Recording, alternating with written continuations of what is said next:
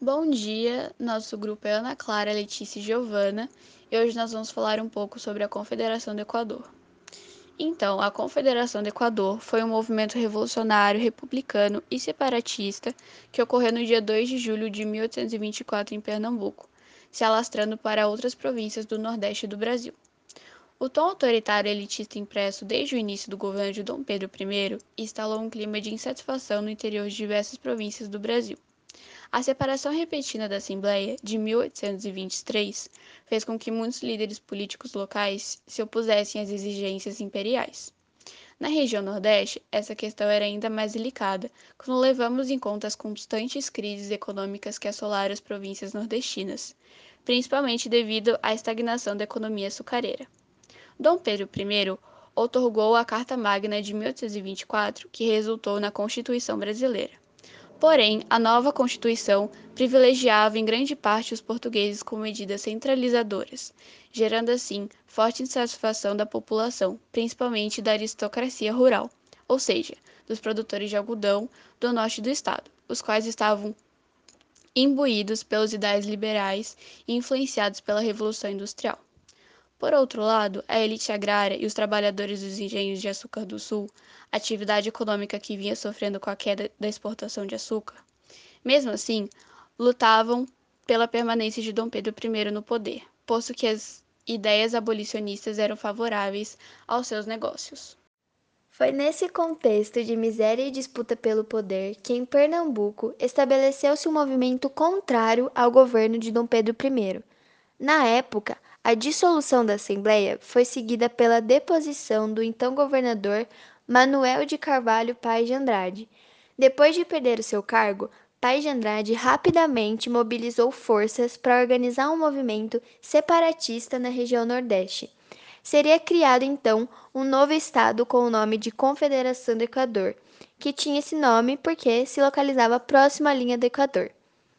Liderado por Manuel Carvalho Paes de Andrade e Frei Caneca, o movimento buscava a construção de um Estado independente, com capital no Recife, já que na época a capital do Império era no Rio de Janeiro, uma vez que eles criticavam a escravidão e a centralização do poder, exaltados pelo absolutismo, conservadorismo e autoritarismo monarca.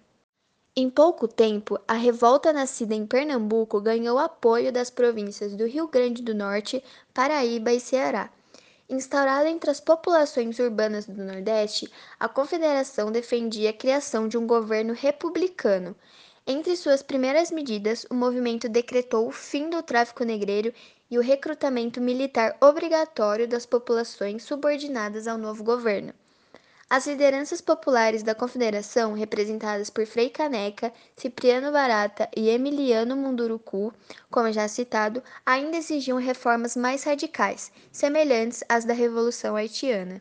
Em outras propostas, as alas populares da Confederação do Equador sonhavam com a criação de um governo controlado pelas camadas populares e o fim da escravidão.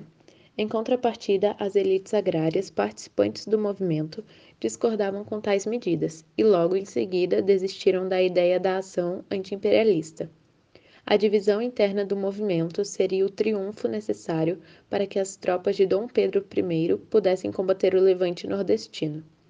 Obtendo empréstimos com a Inglaterra, Dom Pedro I formou um exército comandado por Francisco Lima e Silva e contratou os serviços do mercenário britânico Lord Crokane. Em setembro de 1824, um bloqueio naval pressionou os confederados. Em terra, as elites formaram milícias que auxiliaram no fim da Confederação do Equador. Sem muitas opções, Paz de Andrade conseguiu se refugiar na Inglaterra. No entanto, outros líderes separatistas não tiveram a mesma sorte e acabaram sendo mortos pelos, pelas autoridades imperiais. Um tribunal dirigido pelo próprio Francisco Lima Silva julgou e condenou 16 revoltosos. Entre os condenados estava Frei Caneca, que foi sentenciado à morte por enforcamento. No entanto, os responsáveis pela execução, sabendo da popularidade e da origem religiosa de Frei Caneca, negavam-se a cumprir a sentença, então sua pena foi mudada para morte por fuzilamento. Obrigada pela atenção e bom dia!